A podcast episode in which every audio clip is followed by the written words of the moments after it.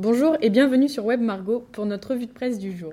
Ce n'est pas brutal de vouloir faire gagner la France, c'est extraordinairement nécessaire. François Fillon est un candidat réformiste et réformateur parce qu'il pense que la société française ne peut rester la société française que si elle se transforme et se réforme. Ce sont les propos expliqués par Éric Woerth, homme politique et député français, à ceux qui jugent le programme de François Fillon trop brutal. En effet, François Fillon veut désétatiser le système de sécurité sociale, puisque selon lui, personne ne peut dire que la sécurité sociale va, bien. Il veut remettre de l'ordre dans cette situation, déclare-t-il au journal de 20h sur TF1. Mais qu'en est-il exactement? D'après le, tweet du 13 décembre 2016 du journaliste économique Jean-François Couvrat, François Fillon veut instaurer une règle d'or pour équilibrer les comptes de l'assurance maladie, mais également mettre en place le dossier médical personnel informatisé qui permettrait de suivre le parcours des soins et d'éviter de répéter plusieurs fois les mêmes actes médicaux. De plus, il souhaite focaliser l'assurance publique universelle sur des pathologies graves ou, ou de longue durée et l'assurance privée sur le reste. Enfin, il envisage de créer une agence de régulation et de contrôle d'assurance de santé pour réguler les contrats des complémentaires santé.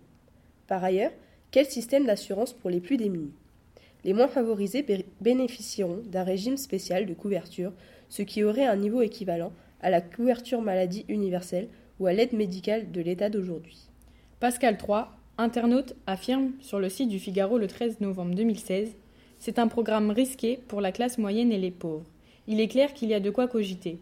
Si je me retrouve au chômage, comment serais-je indemnisé? Si je tombe malade et que je n'ai plus les moyens d'avoir une couverture convenable, que ferais-je Cependant, d'après Luciole 32, toujours sur le site du quotidien, la victoire de François Fillon montre bien que les Français ont compris l'urgence et la nécessité de tout reconstruire.